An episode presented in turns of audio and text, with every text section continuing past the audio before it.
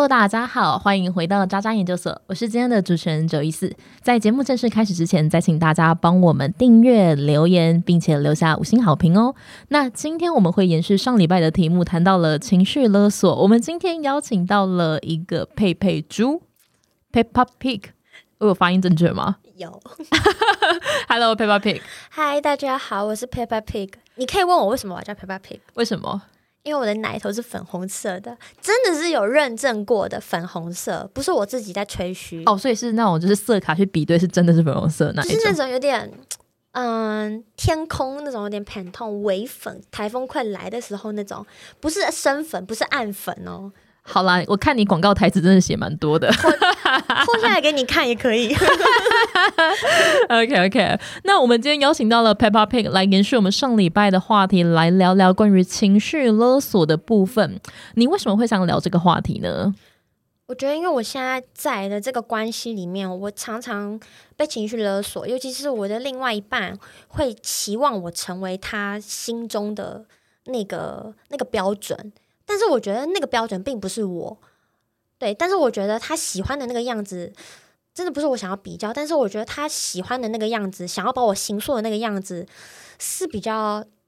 就是比较 lower level 的，但是我觉得我不是这样的人，哦，可可以描述一下吗？就是比如说啊、我不好意思，我就举个例子，如果说有冒犯，我真的有点抱歉。就是可能你现在的样子，就是算是文青文青的形象，有气质的文青的形象，嗯，奶头粉红色的气质文青形象，对不对？哦他觉得我是鱼干女，哦，你是鱼干女，OK，然后他希望你变成像酒店妹，对，就是要穿丝袜、穿黑丝袜，然后甚至是有低胸，低胸，然后嗯、呃甚至是要穿什么 legging 啊，然后挖背背心啊，就是你在东区会看到，就是东区 Zara 前面那个不是什么黑男会去搭讪的那种女生吗，哦哦，或者是国光帮帮忙里面的女生，哦，就是很暴露的服装，对。其实我原本以为《国光帮帮忙》这节目已经没了，还是其实现在是重播，我不知道。但是我是跟他在一起之后才知道，哦，原来还有《国光帮帮忙》，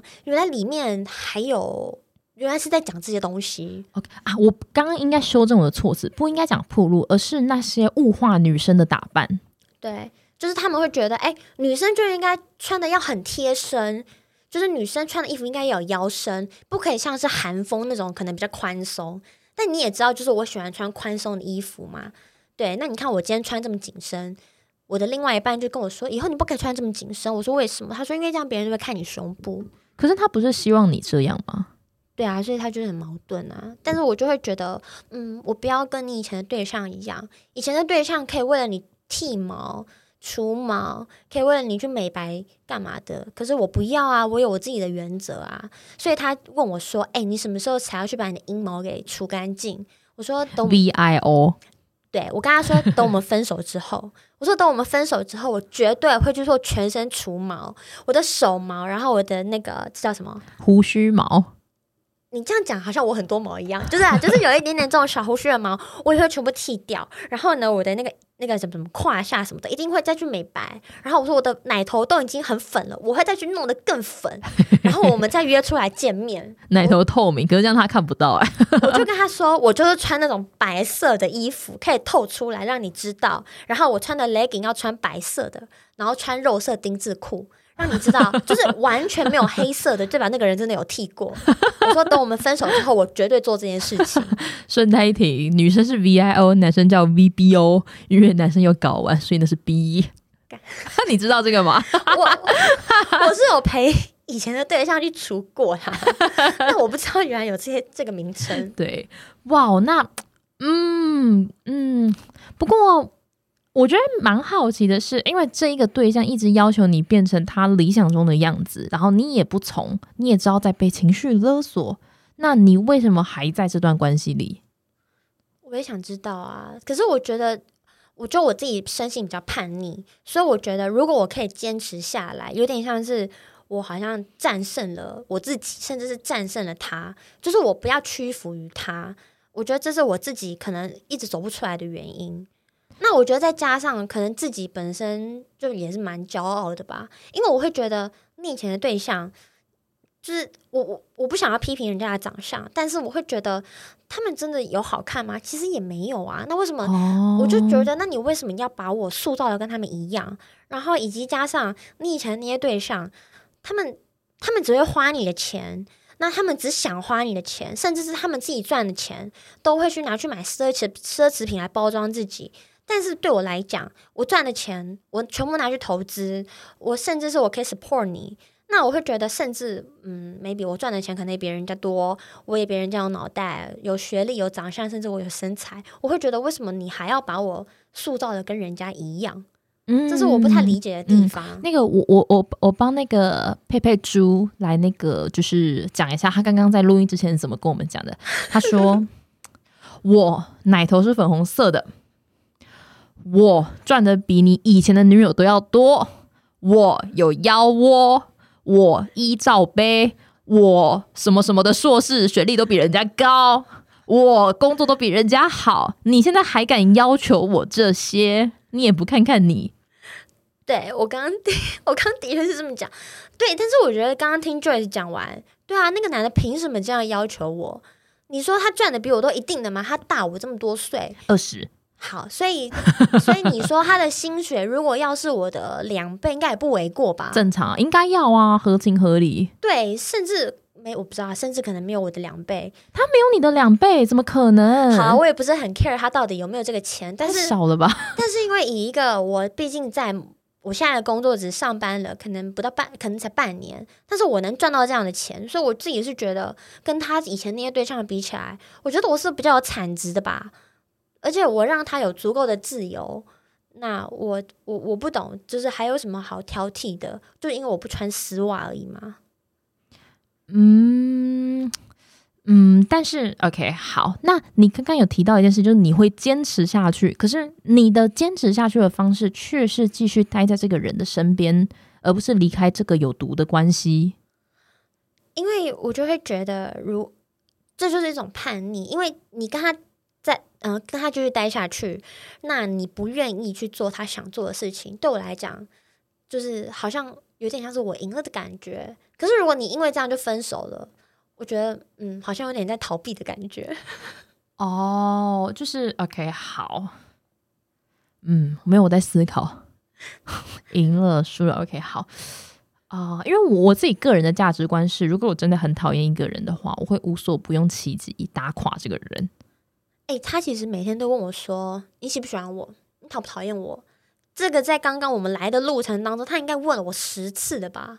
他每天都问我这样的话。他真的很自卑，嗯，但是我觉得我跟你比较不一样，是我我就圣母嘛，所以我没有办法真的去打击一个人，所以 even 他对我有这样的情绪勒索，我只能跟他说：“哎、其实我好像没有对你讲过这些话，可是为什么你要这样对我？”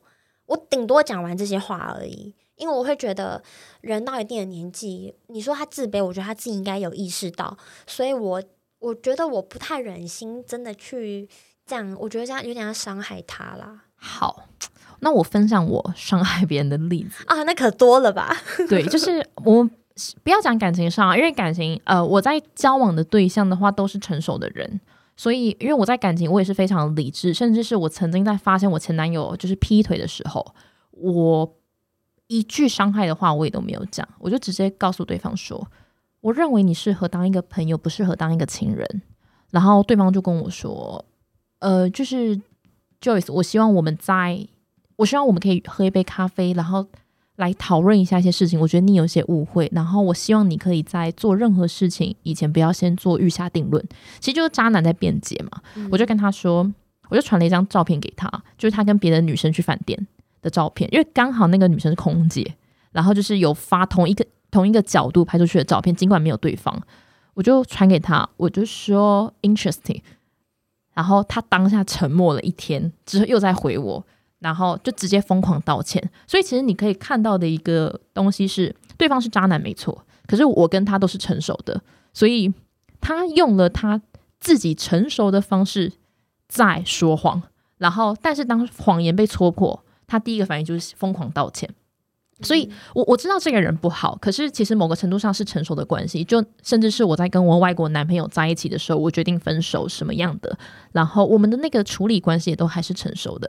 那我也在职场上遇过不成熟的人，然后这其实不成熟的人的一个你会发现到一件事情，就是这些人普遍偏自卑，然后很喜欢情绪勒索，因为他必须透过这样的方式来获取他的自尊跟被受尊重感。然后曾经有一次，就是我也没有要演了，因为这个人真的太烂了。然后在我跟他 one on one 的时候，我就很冷静，然后我全程我都开另外一只手机，让另外一个人听我们讲了什么样的对话。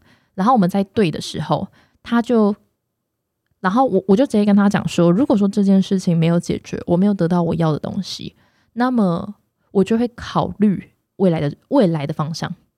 他马上就歇斯底里的说，而且对方大我二十岁哦。他歇斯底里的说：“你这是什么意思？哦，十岁啦，没有到二十岁，十岁才十岁哦。所以他四十，就是他大约快四十。然后因为我现在二六二七嘛，他就说你这是什么意思？我就说就是字面上的意思。他接着讲，他会爆炸。字面上的意思是什么样的意思？你要不要说清楚，对不对？他们会这样讲。我当下我就沉默。他说到底什么意思？我就说我还需要重复一次吗？然后他就开始疯狂，接下来十几到二十分钟疯狂歇斯底里，我就直接沉默。我只所有他问的问题，我只讲一次。他因为这种人，他一定会跳针讲第二次。你如果有回复，他一定会讲第三次。我全程我都沉默。你只要沉默，他就没有办法。有点像肉包子打狗，有去无回。他就找不到物件去攻击的时候，他会转换话题。你说他是你同事？他是我以前主管。天哪，你啊！我觉得这是可以对情，可以对另外一半可以这样，但我没想到你对主管也这样。好，呃，这个有蛮多历史渊源的，但是最后的结果是我升官了。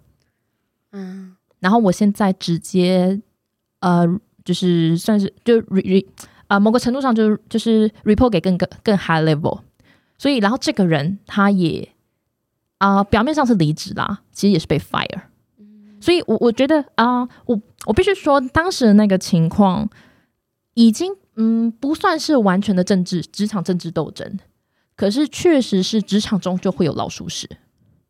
然后这一个人是已经很明确，就是我们总经理非常非常讨厌他，然后他很多工作都没有做完整。他作为一个主管，他很多工作都没有做完整。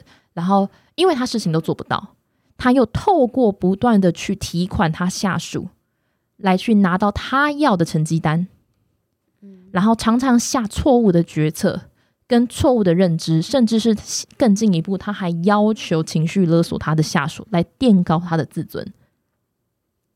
所以，我我我觉得我必须说，你说的没错，在一般的公司里面不可以讲这件，不可以做这件事情。可是从另外一个角度来说，就是你必须取决于你的公司文化。那我们的公司文化是一个非常非常重视解决问题，然后还有 transparency，然后 transparency 到什么样的程度呢？是你随时都可以口海，是你可以跟剧院去提你的 proposal，然后如果你只要是 reasonable，人家也会采纳你的建议。就是它是一个非常扁平透明化的一个团队组织，就是我们是一个很典型的戏骨外商。所以，其实我觉得你，我觉得这就是看公司文化。可是这个人不是，因为他从过去他一直都从极度传承的大厂台商过来，所以他学习的那一套很多很多的东西都是来自于传统老人价值观。哎，但我的意思是说，就是像你刚那个应对的方式，是我只会对我的另外一半这样子。那我觉得。我我觉得不知道，我觉得这可能跟传产，因为我自己待的也是传产嘛。但是其实我们公司是非常 open minded，就是不太会有你刚刚的那个状况啦。对对，所以我其实有我我刚刚其实是有点有点惊讶，说哎，怎么会有这样的一个状况发生？哦，你讲的也没有错，因为其实，在我们的公司里面，这个问题是完全不会发生的。对啊，对。那所以我刚刚是有点惊讶。当然，我觉得如果是我，我可能也会。这样子去面对，只是我有点纳闷，哎，原来你们公司有这样的人出，这样的老鼠屎出现。对，所以他被就是 got fire 这样子。那那也不意外啊。对啊，就是嗯，反正反正就是有这种人。可是我其实觉得蛮有意思的是，这一种人通常他们没有处理细节的能力，因为他不敢面对啊。有可能也有可能是他没有能力去处理细节。对，就是他，呃，我觉得第一个是他不愿意面对，我觉得他们因为他们自卑，所以他们知道事实是什么样子。那再加上他知道事实，他没办法处理，他没能力处理，甚至或者是他不想处理，所以他对，所以他跟细节是无缘的。对，我觉得你讲到一个重点，就是关于没有能力这件事情，因为其实我们会去发问、去提问、去讨论，都在尝试解决问题。可是这一种人，他。没有发问的能力，他会觉得你为什么要挑战我？对，他会觉得说你为什么要故意跟我唱反调？但是我觉得这就是一个有点是 brainstorming 的一个一个过程。我觉得两性之间也是这样子，因为可能我们现在表面上可能只是单纯讨论说，哎，可能我要吃什么，你要吃什么，意见不合。但是我觉得其实台面下有更多东西可以搬出来，一次把它讲完。其实我觉得这样子是更有助于之后的沟通。对，我觉得不是不是我们要找话题吵，谁想吵啊？甚至我觉得真的要吵，那就今天把它吵完之后就不要再吵啦。没错。那我觉得那些人他们没有办法面对，他们就是逃避。那当你就是用你刚刚那种 很叛逆的态度，跟一个老二十岁的人，就是说字面上的意思，他会发火，说什么叫字面上的意思？你给我说清楚。没错，你讲到重点了，就是他们会觉得说，就他们会。用他们自以为在跟你理论的方式在玩文字游戏，对，然后但是他们又玩不过我们，毕竟我们也是高学历的啊，他们那什么学历啊？好好不能这样讲，对。但我中文真的很好，对，所以我就觉得，就因为毕竟我也是一个家教嘛，所以我对你中文也啊，你中文好啦，少低我一点点，但也很好。就是跟别人吵架，我们不会吵输，要玩文字游戏也绝对可以玩赢，甚至你打字给我，你不要给我打错字。对 对，因为我觉得逗号点错，或者是你你要跟我吵架，你就好好的吵，因为任何一个漏洞我都可以跟你反驳回去。对，然后他真的是这样子，他也是小杂波。对啊，就是哎，为什么会讲到这边？没有，就是就是你自己你自己把你自己一 q u i p 好，你再来跟我战，不然你不要以为你在公司是是是主管是老板，你还要把我当成是你的下属，没有这种道理。对，而且其实这一些人在把另外一半当做下属的时候。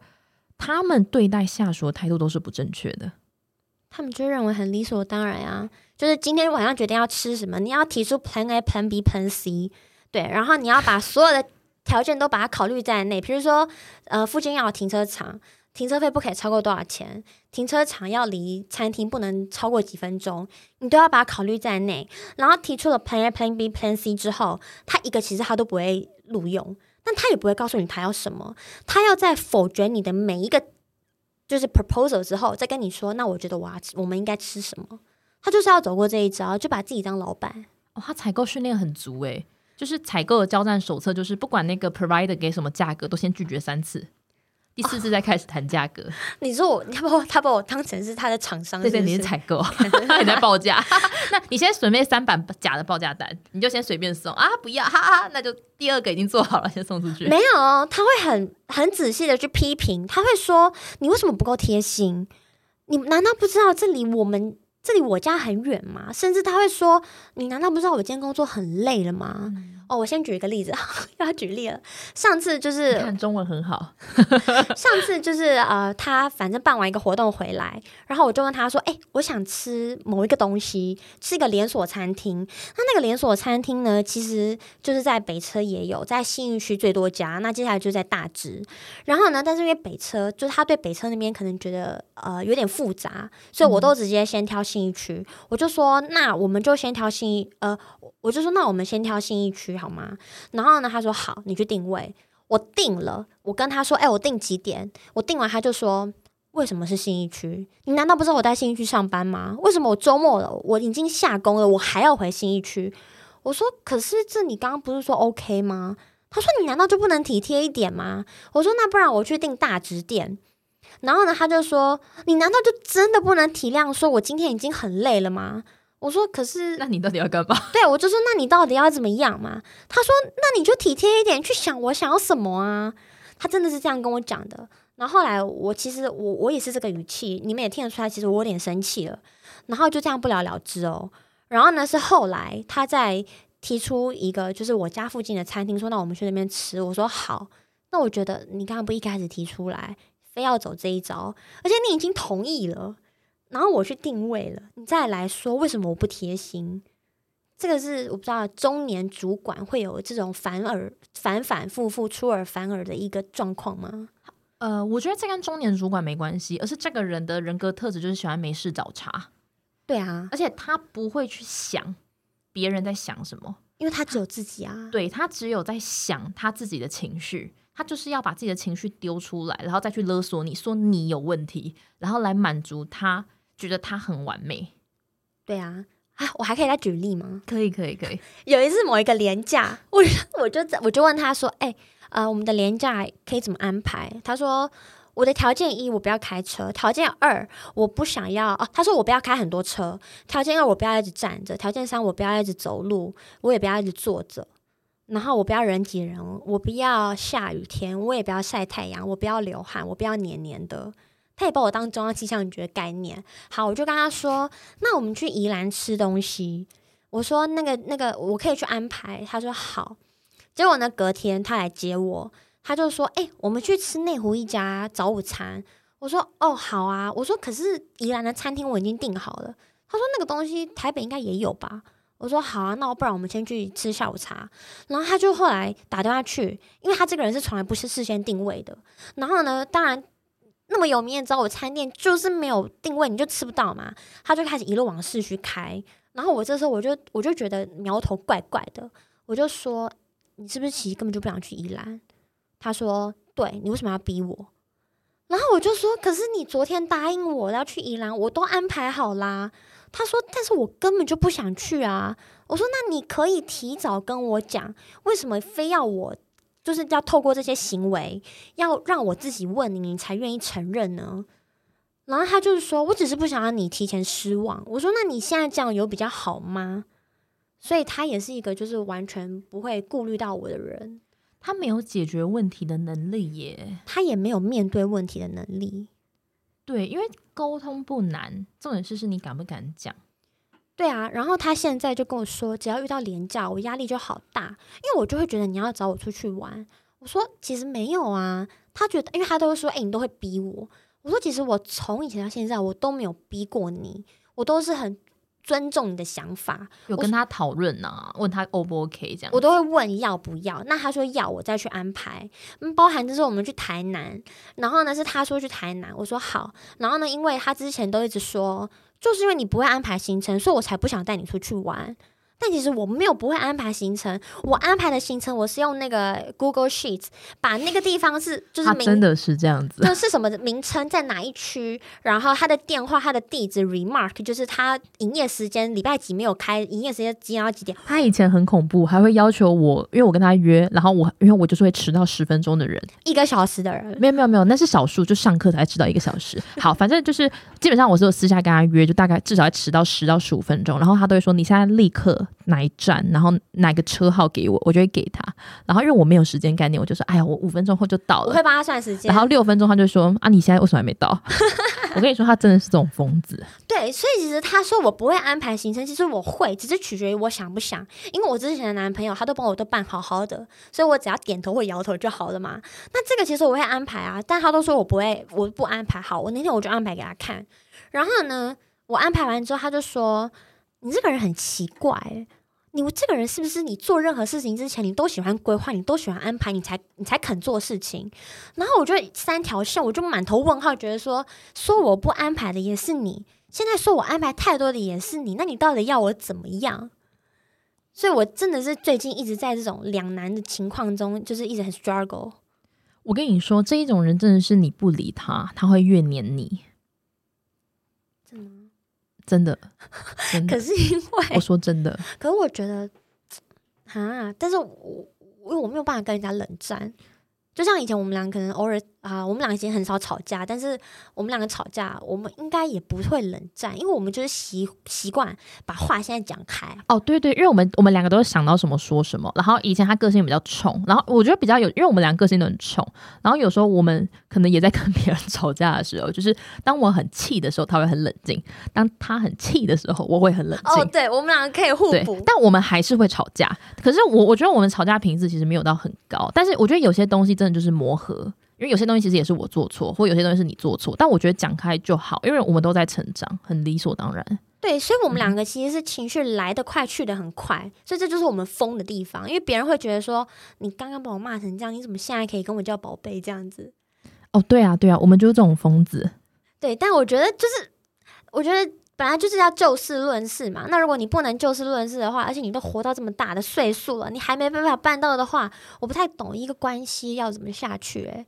而且甚至是一个大你二十岁的男生跟你说，我现在就是心情不好啊。然后呢，可能只是早上，但是你接下来的所有行程就泡汤，他就把你送回家了。然后呢，就会接下来就跟你冷战好几天。哎，他其实也是一个情绪破坏者。哎，他是啊，对，他是他不开心，他也不准你开心，而且他甚至可能会问你说，你为什么要这么开心？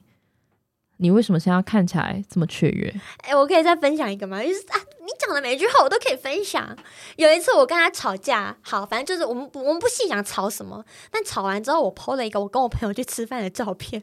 然后呢，晚上我们两个见面，他就说：“我看你也没有很在乎我啊，因为你跟我吵架完，你还是可以跟你朋友去吃饭啊。”你看，你看，你只要不理他，他就心灵受创。然后我就我就想说。怎么连这个也可以来 judge 我？我们的动画师在旁边一直摇头，他在想说现在在听什么样的世界？真的很荒谬，对不对？对，因为我因为我我跟我跟佩佩猪算是在 Peppy Pig。Peppa Pig，Peppa Pig，Peppa Pig，OK，因为我真的没有听过这个单词，Peppa Pig，OK，好，反正因为我跟他就是大学同学，然后我跟他在我们个性很像，可是我们在某一些地方是完全的，就是两端，就是在感情上，因为我是一个非常非常理性的人，然后他他很感性，就你你是相对感性，就比我感性很多的人，就是也没有说到说我是极理性，他是极感性，而是我是蛮理性，然后他就是蛮感性，然后我从过去到现在我都。不会被情绪勒索，就是因为我很容易就意识到这件事是情绪勒索，然后我会用很理性的方式去解决。因为理性的人人格就是想要解决问题，任何问题都想要拆解，然后就会造成别人的压力跟负担。别人可能会觉得说：“我今天只是想跟你抱怨，你为什么现在要教我指点我来解决问题？”所以，其实在我以前的时候，我也有被别人很严正的指责过，说。你这样一点温度都没有，我没有要听你讲这些东西。你以为你是谁？那他只是把你当垃圾桶啊？对，可是那个时候我没有意识到，因为我当时的习惯是我对任何人，因为你是很理性，然后你又是很追求，因为我们的人格特质都是很追求进步。可是虽然你很你很感性，但是每次你跟我讲的时候，我都会很理性的跟你说，哦，这可能是什么样的原因，有什么样的理论可以套用，所以我才找你啊。对，然后你就会觉得，哎，对，真的是这样子，就是我们就是可以互相共同去磨合。可是有一些人他可能不是这样，他只是把我当垃圾桶，我没有意识到。所以这些年我也学习到了很多东西，什么是感性。可是因为这样子的人格特质，其实它帮助我在感情上或者在面对职场上的时候，我只要一旦意识到。有威胁跟职场勒索或是情感勒索的情况发生，我第一时间我都会直接找到正确的人来协助，并且找到解决问题的方案。我说这是我，这是我，所以我才会就是想要知道说，就是像你在现在在面对这个情绪勒索这个情况，I N G 当中，你会。就是你会想要去解决这些问题吗？嗯，你当然会。我说，只要是人，你当然都会想解决问题。那我觉得，我觉得其实我们两个，呃，都会是想要解决问题的人嘛。就像是，其实我我其实觉得你刚刚面对就是这些事情，你的处理方式，其实我觉得我很认同，因为我不认为有谁是天生就一定要当垃圾桶。没错，就是我没有我没有义务要听你的这些负面情绪。对，所以我觉得我会找你，是因为我就是需要你来争辩我，因为我我我觉得 我是宦官，要争辩。对，因为就是我我们。我们随便找一个人抱怨，其实不会解决问题。你对抱怨跟 A 抱怨完，你还会想跟 B 抱怨。但是我觉得真的要去消化这个情绪，只会只有你自己。所以呢，你要真的要去倾诉的人是需要呃，你要倾诉的对象是他可以帮你解决问题的人。所以这是我才会找你嘛。对对，那不然其实一般的问题我会选择自己消化。那但是在情绪勒索的过程当中，我觉得是第一个我很心软，再加上并不是你认为可以解决那么容易。嗯，就是嗯呃，好，反正我们说难听一点，你可能比较，你可以比较狠心，但是我狠不下心，所以可能当我想要解决问题，我发现这个问题在这边，比如说你要解决这个问题是的前提是你要让对方知道他的问题，但是他对方的问题如果是会伤到他自尊的，你又得想说，哎、我要怎么样去表达才可以不伤他自尊？所以可能光第一步你就没有办法再处理下去，你就没有办法解决下去了，所以就变成说这个问题会一直苟延残喘下去。对，那再加上如果你睡一觉起来，隔天他跟你就是给你一颗糖吃，你可能会觉得哦，好吧，或许他会改变。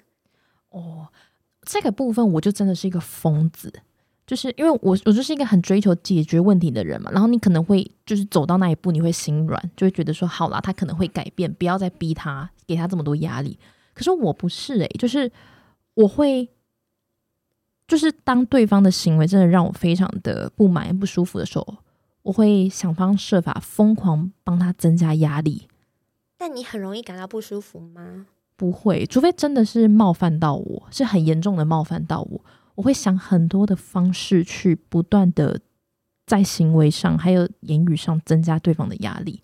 诶我我真的没有办法这样诶、我会觉得就是好啦，算了，那我不要理你就好了。对我就会看你什么样子，你什么时候你会发疯，然后开始选择听话来解决问题。所以你现在还单身，真的不是没有原因的。没有啦，我之前也是才也是有交往男友，然后后来分手。对，我觉得你这种女的真的很恐怖诶、就是我，我觉得刚刚的形容是比较恐怖，但有点像是，因为我这样讲好了，因为我们平常都是很就事论事的人，然后我刚刚说会去施压，这个意思是情绪勒索的人，我觉得应该是有点像是以其人之道还治其人之身，就是你让我有这种压力，那你也可以试试看吗。对对对，就是人家怎么对我，我就会怎么对他。哎、可是我会跟对方讲道理，我会说，哎、你今天这样对我，如果换作是你，我这样子对你，你有什么感想？我会，哦，你比较温柔我。会苦口婆心这样跟他讲，我不会嗯直接就是做给他看，不会这样。他以前也会跟我讲类似的话，但我有点听不进去，因为我就会觉得你怎么对我，我就怎么对你。所以我刚刚说所谓的施压，就是指那些情绪勒索的人，像可能有些客户，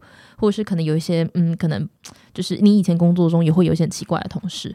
我就用其人之道还治其人之身的方式，因为他可能是透过他去表达他的情绪，去有点像在威胁你这工作他不做，我就会找他老板来谈。他老板还不够，我就找他老板的老板，让他跟他老板都要站在他大老板的面前旁边夹软蛋。嗯，工我觉得工作上我会跟你一样，但感情中我我真的没有办法，我真的没有办法下这个狠心，这样对我的另外一半，就算我知道他很哦渣，可可是他很哦，好吧，好吧，嗯，好，就是所以这是你刚刚那张吸渣的那个特质，这就是我们两个最不一样的地方。好，我我我觉得我们可以来聊一下这一这一张图，就是因为我们刚好在网络上有看到一个叫做吸渣体质，就是有这个体质的人很容易吸到这些垃圾。哎、这个图到时候会 P 上去吗？哦，就如果我们有做动，对啊，会啊会啊，我们动画师会再把它 P 上去。不过我们 podcast 要讲清楚一点。好，很容易吸渣的人有几个体质，第一个是他没有主见，你是吗？我对男人没有主见啊，好，我我我我很有主见，大家应该都很有感觉。你就是太有主见了我。真的很有主见，所以可是这真的是我历任男友脾气都超好又超温柔，而且是真的读很多书，因为我很有主见，我好像就是第一任男友读很多书，然后也超温柔，对，后来就就没有要要么没读书，要么不温柔。所以我一直都觉得他很好。算了算了，你没有救。好，第二个是性格软弱的人，比较容易吸到渣男。我性格软弱吗？你觉得？以嗯，前有强悍的时候。你你性格是强悍的，可是面对感情是很软弱的。嗯，好，下一对个。，好，圣母心。我哦，你是啊，我不是，我我还其实我其实是一个蛮严格的人，就是我我很关心别人，可是我很严格。你会把人家留校查看，哦，我会，我会。他如果不符合你的标准，你就对他完全没有同情心了。哎、我对朋友也会这样、哎，对啊，哦，完蛋了，好 好，原生家庭缺爱，这应该没有，我们两个的家庭应该都蛮幸福。对，蛮美满的。好，那喜欢自责，嗯，我们会自责吗？我觉得我们两个都会，因为我们是会检讨自己对，的我们会，反省，可是没有必要自责，就不用自责啊。对。但是我我觉得我这一点我们两个都是，就是因为我们会去检讨自己，所以当别人批评我们的时候，我们不是先去想对方讲的是对的还是错的，我们是先想，嗯，我真的有做错吗？对，我会想说，哎、对我是真的这样子哦。我觉得是因为我们追求就是想要就是解决问题变得更好，所以我们会有这个特质我。们俩终于有一样的地方了。对原则和底线不够坚定，我是啊，我不是。我就是一个没有原则的人啊。对我的嗯好，我就是个疯子，不要踩我的雷。好，爱听甜言蜜语，嗯，这个我没有，我也没有。我觉得甜言蜜语不能当饭吃。可是如果你可以讲到一些很特别的点，我会记住你。哦，我其实别人在跟我讲甜言蜜语的时候，我都会想不要话术。哎、可是你知道我以前跟学长在一起，学长就是我那个呃最完美的那个男朋友。对对对对对。有一次我就冬天我就说，哎、你的手怎么这么冷啊？多穿一点衣服。他就回我说，因为我的心是热的啊、很可爱，你我你一定可以联想到啊学长那个表情，然后我当下我就觉得哦，so sweet，但是我不觉得他是故意甜言蜜语，他就是真心的啊、对，他是真心的，所以哦就是、就像我不是跟你说，就是我很爱的以前有一个外国男友，然后我问他你为什么喜欢我，他就说我不知道、欸，因为就就跟天空为什么是蓝色的一样。没有你这个这个太矫情了。可是我是真的相信，因为我们平常的互动都这样。可是好像在台上其实也是很，我觉得就是因为很爱对方，但我我我觉得你可以，我我觉得你可以懂他想讲的，就是这就是很平常的事情，不需要解释。对对对，因为我觉得甜言蜜语有点像是哦，就是我现在这个手不能放装拿东西，是因为我要握住你，啊，这个就就是这一种，我就会觉得就是这不是我想，可是他那一种我就可以理解，对对对对，因为我也是是这样的人，所以我可以理解。嗯，好，好了，我们要讨论这个。好，再来，有一个西家体质是，你是付出型人格吗？你是啊，你是你很擅长付出诶、对我对你也是付出、欸，他对我真的是付出，他真的是他没有对我不离不弃。好，那你是恋爱脑吗？恋爱脑是什么意思？就是无时无刻都想要谈恋爱，动不动就是跟这个人可能刚认识就脑中想起结婚铃铛，然后要步入红毯的另外一端。哦，我不是，哦，你不是，好好，那至少我就是一个没有长期规划的人，因为我会觉得走一步算一步啊，就是我不给自己哦设限。OK OK 好，就没有一定要结婚，不用。好，那你情绪泛滥吗？我我觉得我这个神经质啊，我我觉得这个有点难，因为这个情绪泛滥可能在讲的是说是不是一个很情绪化的人。哦，我觉得我是，但我也你不是吗如果我很狠的时候，我可以跟你一样，就是我可以没有情绪，但是我也可以歇斯底里。哎，但我觉得你不是情绪泛滥的人，我觉得这有点像感性理性的议题，就是你会不会冷静的去看待一件事情？哦，那我觉得，我觉得如果在关系里面，我可能会有一点有情绪，但是如果一般像我们这样的交往，好像还好。那那你不是情绪泛滥，因为有些情绪泛滥的人就是可能动不动就一哭二闹三上吊。啊，我不会，但是我会尖叫。哦，好，那就是你比较吵。好，那我觉得接下来这个就是善良单纯，你觉得我有吗我觉得我们都是啊，你有吗？我是啊，我很善良，那你不单纯。没有我善良单纯。好，那再来情绪管理能力差，嗯，我觉得这个见仁见智，因为比如说像，见人因为像对软男来说，因为我其实我会蛮理性的，我不会骂三字经，就是我说我在他面前，除非是我真的是已经崩溃到一个地步，我可能才勉强骂一个“干”这个字。但是平常如果我们两个吵架争执，我会理性的把我的想法打出来，就这样。然后，但是他会说：“你为什么要骂我？骂那么一大一一长串？”嗯，对，但其实我都是蛮理性的，我只是叙述事实，所以我觉得在情绪管理方面，我觉得我应该是蛮蛮可以过关的。我觉得你不会情绪管理能力不好，你是好的，因为呃，因为我觉得情绪管理能力差，有点像是情绪脾气一来就会不管不顾的，甚至有点像想把东西毁掉那种感觉。啊，那我是不会。对你不会，软男可能会他想，他是想把我毁掉吧？哦，坏掉了。我希望跟他在一起可以坏掉，但是没有 好，再来是依赖性强，依赖，不会诶，因为他没有什么好让我依赖的。嗯，这个我对我对你我就不知道了，因为我我自己是算是一个蛮独立的人，然后呃，因为我会觉得没有什么事情是不能解决的，然后就算我今天一个人，我也可以这样子，就是就面对很多事情啊，所以我之前才一个人跑出国啊，什么有的没的这样。哦，一个人出国我就没有办法了。哦，对，因为我因为我自己就会觉得这不难啊，这只是每一个就流程就走流程而已，就不会困难。嗯，不行，我是全家宝，对，我是好。妈宝爸宝。哦，对，像像我家人也都超紧张。我哥，因为我哥有点像我爸的那种感觉，然后我哥是大我三岁，我就跟我哥说：“哥，我要去，我要去那个东京哦，然后我要一个人去，我会去一个礼拜，然后我机票都订好了，三天后。”我哥就说什么：“你要去东京？谁说可以的？”我就说：“爸爸说可以啊。”然后我哥就说：“不可能，爸爸不可能说可以。”你爸还同意你，我爸妈是绝对不允许的、欸。我这样讲好，就是你知道，因为就是在我们家如果要讨论一件事情，因为他们太爱我，他们就是极度宝贝我，所以就很担心我的安危。然后，但是如果说这个东西是我爸觉得 OK 的话，然后我哥就是是一个话语权很高的人，在保护性上话语权很高，然后就是他也会尊重爸爸的意思。然后他就说我不相信你骗我，我要去跟爸爸讲。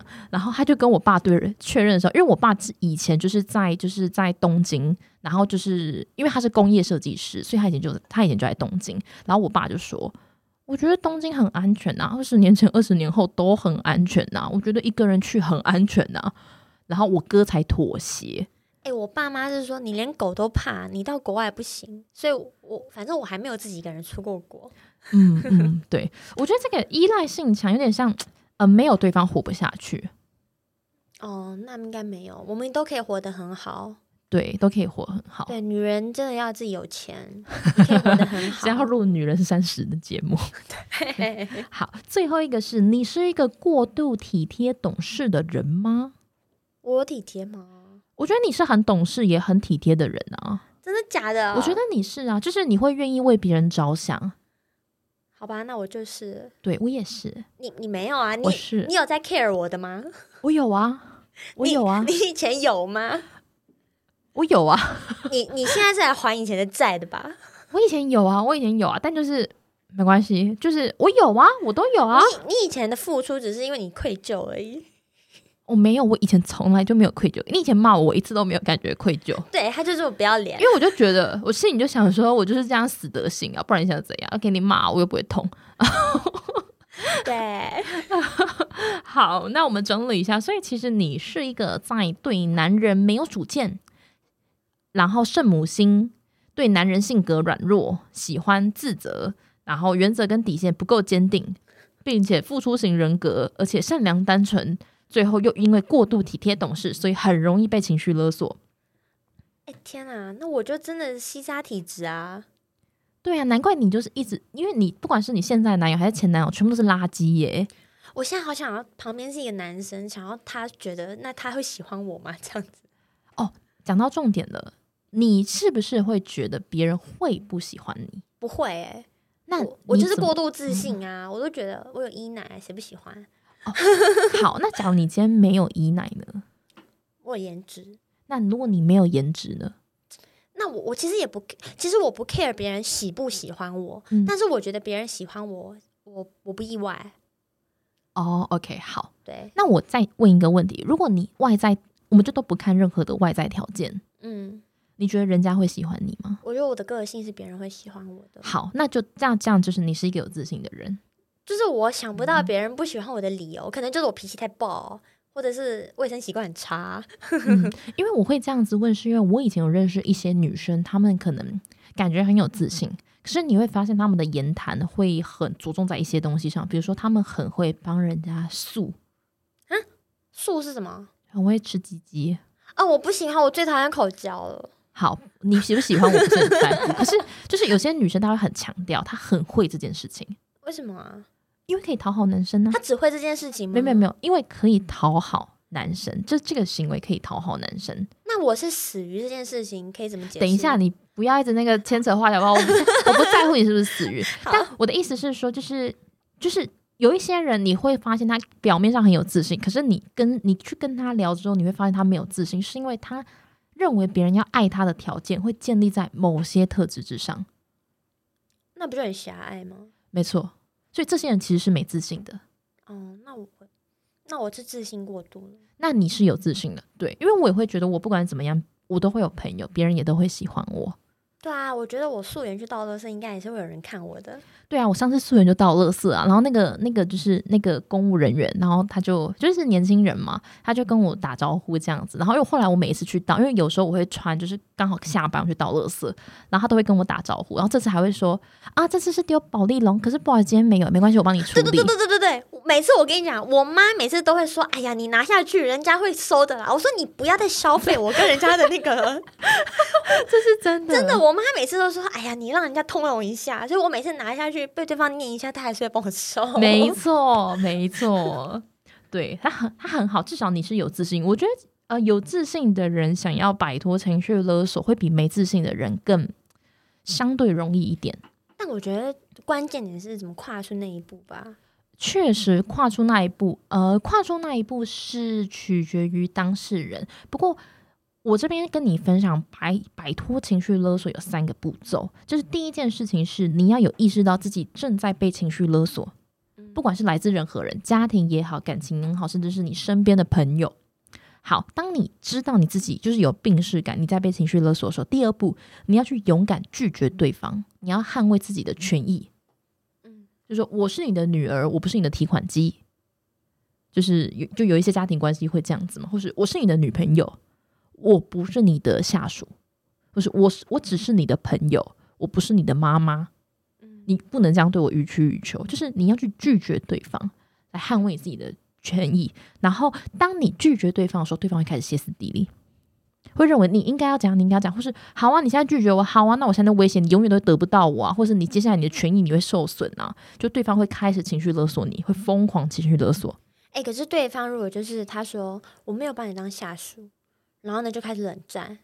那好，接下来就最重要的最后一步，你要设定停损点啊。对对，我听说那早就过了，你没有停损点，就你已经逾期了这个合约。现在就是没有自动续约哦，自动续约了。好啊，不然等我真的哪一天分手了，我就可以再来录一集，对不对？对，你可以再来录一集，分享一下那个故事，一定很精彩。嗯，对，就当对方勒索你开始冷战的时候，你就设下你的停损点，因为最重要的是你不要为了对方把你自己的健康葬送掉，你要无时无刻的告诉自己，当这个点过了，你就不要了。我觉得这个东西我们可以透过日常生活中很多的方式来练习，因为我认为不只是感情，在你日常做学习，或者是我以学习作为举例好了，像我最近就是在，因为我一直都有在就是帮朋友做职场的 training，然后我很多人都会抱不切实际的梦想，就是什么都没有做过，然后但就是可能就是想要做。嗯，A 工作或是 B 工作，或是他可以做到，比如说未来去国外念书。就我觉得蛮有意思的是，因为可能我身边的很多人学历都很高，然后家庭背景也都蛮有钱的，他们可能在职涯上还没有取得一定的就是专业度的时候，他们就会想说，那我赶快再去国外念一个书，这样我以后去美国念，我就可以留在美国工作。可是其实从职场的角度来看的话，这个是有一点吊诡的，就是你在美国念书的逻辑是正确的，然后。因为在美国念书比较容易留在美国也是正确的，可是他们在最前面的想法可能会是，呃，因为我想要逃离台湾，这个东西它就是有一点点吊诡。但是每个人想法不同，我们还是尊重。不过更多的人会是，我我去哪个国家我都没有想好，但我就是要出国念书，因为我觉得台湾环境不好。可是什么叫做环境不好？他也不知道哪里不好啊。没错，其实是他自己不好。没错，你讲到重点了。但是有的时候我觉得不一定是他自己不好，而是因为他还没长大。我就会要求对方说：“那你写下你有兴趣的产业。”然后他就写下来。我就说：“好，那你现在在帮我做一件事情，你把你在意的事情写下。第一个，你在意公司的光环，还是你在意你职涯的头衔，还是你在意你的薪水，还是最后你在意的是你做的职务内容？你必须把这四件事情用排序排给我看。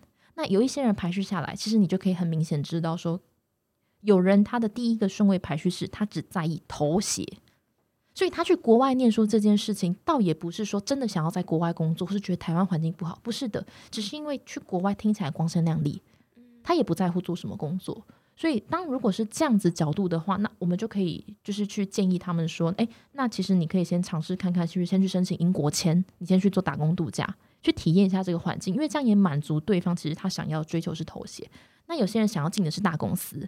那我们可能就会去检视说，哎，那其实你不一定要去国外留学，拿一个漂亮的 MBA 学历回来。其实你现在在台湾，你就专门搜寻大公司，因为台湾上市贵公司还是很多，更不用说我们还有台积电，还有美光。你把这一些大公司，你直接整理五百家出来，就是至少一百家到五百家，你这五百家你全部都投，全部都投看看呢。因为如果你在意的是大公司光环的话，你就不应该要在意你是在哪一个职务工作。因为你对这件事没那么在意，我不相信五百家的履历都投了以后，你找不到工作，我真的不相信。因为就像是全联，我自己很喜欢全联，然后全联也有很多的工作，它有分析师，也有很专业的商业，也有很专准很很专业的 PM。那全联同样，他们也有很大量的需求，是需要门市支援收银的伙伴们。我不相信找不到工作，而是。当每一个人他在看待一件事情的时候，他不是以一个真正做过调查去做分析的时候，他就会不知道我怎么样去追求，所以他不能够设定停损点。对，所以不好意思讲了很多。其实我主要的意思是想要说，关于停损点这一件事情，其实是回到个人。如果你从来没有去用比较方方面面，甚至是以研究型的角度去看待一件事情的时候，你就会不知道我怎么样决定我什么时候要停止，因为你不知道你下一步在哪，所以你不敢停止。这个是我自己在帮，就是一些可能比较 junior 的朋友们，然后在做圈 g 的过程中发现到的。天哪，你现在怎样？现在给我沉默是不是？我。我在想，好啊，那如果把这个套用在我的关系里，你就是可以怎么样执行？我觉得第一件事情，你可能要先接受的是，就是，哎，可是我其实老实讲，我其实蛮知道我们的关系一直都有问题，甚至我知道问题点。对啊，但是就是你要怎么去触发，你要怎么去下定决心？就其实听酸点，我觉得我我我知道怎么设。但是要去设这件事情，怎么是呃？OK，好，我觉得你的问题应该是 how to do，就你知道要做这件事情，可是你不知道怎么做这件事。呃，知道要做，但不知道要用什么样的方式去做。对，好，我会建议渐进式的，就是因为我觉得太多人就是在没有处理像这样子，就是你没有做过一件事情，本来就不会做，这是非常理所当然的一件事情，所以。很多人都会把点设在那边，就觉得说，呃，我就必须立刻做这件事情。可是事实上，我们应该拆很多的阶段。第一个阶段，你应该先解决的问题是，因为你想要的是下班有人陪，有人可以聊天，假日有人可以互动。嗯，那么你可以做的事情是，你可以开始跟你很亲密的朋友，在平日晚上抱怨或留言，可能人家隔一天会回你，你不见得有那么多时间可以去互动，可是至少。还是有人会关心你的，你可以培养这件事情，这是第一个。再第二个是针对假日的部分，你可以尝试去参加一些社团，什么性质的社团都可以，吃东西的社团也可以。有这种社团吗？其实是有的，或是因为我之前还有参加过密室逃脱社群啊，这个有每个礼拜都有，就是不同的开团，然后当然也也是有瞎咖啦，也有疯子，可是。或者是你可以参加像现在市面上有很多职压成长社群，可能像是 Exchange 或是蓝图计划，那他们就固定都会互动对话。你先分散你的注意力在这个人身上，因为你的你中你真正的症结点是你希望你下班后跟你的假日你是有人可以互动的，然后是可以排解你的压力，这才是重点。对，重点不是那个人，重点不是有没有男朋友。对，其实对你来说，你也够有自信。那当你把重心转移的时候，你在这个人身上花的时间就会下降，嗯，粘着度就会降低。之后，你就比较容易进到第二阶段，就是减少跟他互动。最后第三阶段发现，哎，这个人就是，就算我好不容易挤出时间来跟你互动，我都觉得很不开心。那我干嘛跟你在一起？你才会进到这个阶段。所以，其实所谓停损点，它是一个 milestone。那那我们进到 milestone 之前，我们肯定势必它会有很多的一个小的 milestone，嗯，一步一步才能够抵达。嗯对，认同啊。但是我觉得我自己也在调试啊，因为毕竟这份工作我也才做半年嘛。那我周末我都在家教，所以、哦所以其实时间上面的安排，我一直还在拿那个平衡点。对啊，那就是可能我好不容易挤出这个时间，其实不太有多的时间去做你可能刚刚说的那些事情。当然，时间你真的要应急也是可以挤出来。那你我一定也是会比较希望说，那就娶一个现成的男朋友嘛，当然就可以一起排遣。对啊，但是我自己也是期许说，好，如果之后工作比较稳定之后，周末有完整的时间，我的确是会想说，因为这些话你跟我讲过很多遍了嘛，所以我也会期许自己未来是可以朝这个方向来迈进吧。嗯，我可以想，我想给你分享一个东西是，有一本书叫《原子习惯》。我买了，我看了两页，好，那你有空你可以看一下《原子习惯》，有一段就是其实大脑是懒惰的，所以习惯这件事情是你在你的大脑里面已经建设了一个流程，它会自动跑，就跟系统一样，它会自动跑，你不用花任何的精力，这就是习惯。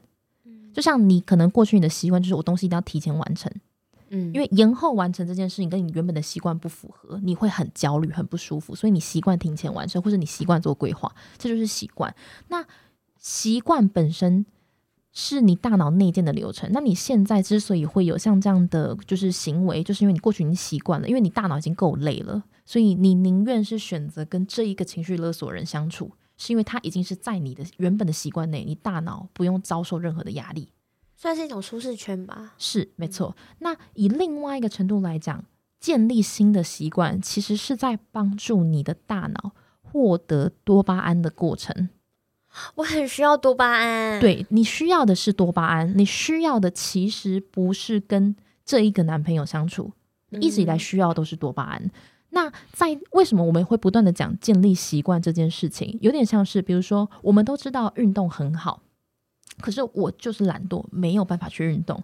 那你要如何去让运动这件事情变成是你有可能可以做到的？你可能是从规定一天一个一分钟开始运动，可是你还是觉得设定一分钟的时间来运动太痛苦了，好烦，我就是不要，我宁愿躺着划手机都比较好。嗯那也许我们可以尝试做的事情是，你每天早上你固定你会划 IG，那么划 IG 是你想要的动作，因为这个可以满足你就是想要获得多巴胺的行为。你在这之前，你排进一个你需要做的事情，就是运动一分钟，棒式一分钟。你是说做完棒式再滑 IG？对，因为你要做这件事情，你才可以获得这个奖赏。嗯对，所以其实原子习惯它一直都是不断的在告诉你说，你必须让你的生活充满提示，就是知道说哦，你要做这件事情，你的环境告诉你哦，你要运动，你要做这件事情，然后怎么样的，然后接着你会渴望想要去做这件事情，可是你可能不会对运动渴望，但是你会对于滑 IG 嗯，渴望。那接着你就做出了行动，做完这一分钟的运动，然后你就会获得奖赏，奖赏就是可以滑 IG。同时，因为运动会让你的多巴胺增加，所以你会感觉更舒服。然后，那当这个流程建立以后，你会新的习惯建立了以后，你长期你就会多分泌你的多巴胺在你的体内。嗯，对，因为你完成了一件事情，这样子。但这又是另外一种习惯啦。对对对，这其实就是一个，就是这就是一个举例。假设说你今天想要获得多巴胺的话，你必须要不断的突破你的舒适圈。那我想再分享另外一个很有意思的是，环境是影响人最大的一件事情。就如果你真的想要成为一个，呃，可能比如说你想成为一个厨师专家。最好的方式其实真的就是你去，你的身边都是厨师朋友，或是你直接去上厨艺学校，身边人就是都会，你理所当然你就会开始，因为你也不想输，然后你也会有压力，你会想要进步。那所以其实我们可以用一个一个方式来讲，你想要的是一个跟朋友之间互动开心的过程，你就应该把你自己放到那个环境，就是会有机会跟人互动的环境。因为我们在做习惯建立的时候，人会习惯从众，就是要跟社会大众一样。这也是为什么我们前面会聊到说，有些可能不管是男生女生，他们不会跟他们的另外一半轻易分手，是因为这个社会上认为单身的人是不是人格有问题？某个程度上呢，不是全部，但有些人会认为是不是你人格有问题，所以社会上才会有很多文章不断的强调说，女生单身也很好，大龄女子有什么不行？可是如果说这个真的是一个普世价值观的话，它不会被强调。嗯对，那这件事，所以其实人都会希望从众，你要让人众叛亲离，就是离开人群是困难的，因为人是群居动物，所以你只要做这件事情，我的压力会增加，我更难去就是跟其他人表现的不一样，所以久而久之，社会型动物就会表现出一样的趋性。那我觉得我们可以透过这个理论，然后去反向操作是。如果说今天你想建立新的习惯，就是认识更多的人，然后我们把它建立在你可以加入新的群体这件事情，它就可以更快的去帮助你学习如何脱离情绪勒索。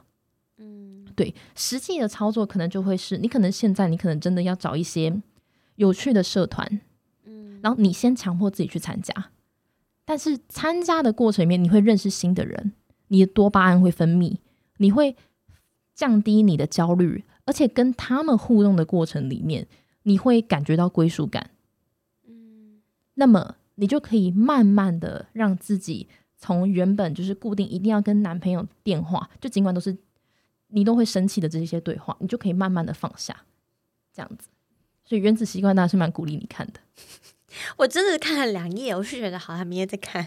对，就是对我，因为我现在其实也为了要把，就是我又买很多书，但有很多书没有看，然后我就是在尝试说，我只要洗澡完，我就会把书放到我的床上，因为我很喜欢躺在床上划手机。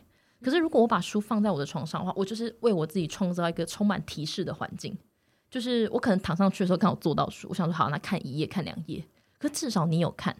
你把它看完了吗？你说原子习惯吗？我看了，现在剩十页。那我我觉得可以，你看完然后你讲给我听吗？哦，可以，可以，可以，我可以改天再讲给你听。对，我觉得可能你讲我听得进去，原子习惯写的我可能看不进去，也不想看。好好，我们改天可以讲一个说书节目。好了好了，那就是也是期待你可以早日就是结束这种情绪勒索的不健康关系。结束之后我再来。好，没有问题的。好啦，渣渣研究所今天就先到这边了。我们今天真的是一个蛮研究的一个角度在讨论这个话题。那我是今天的主持人九一四我是 Peppa Pig，，Hello，那我们下次见喽，拜拜。拜拜。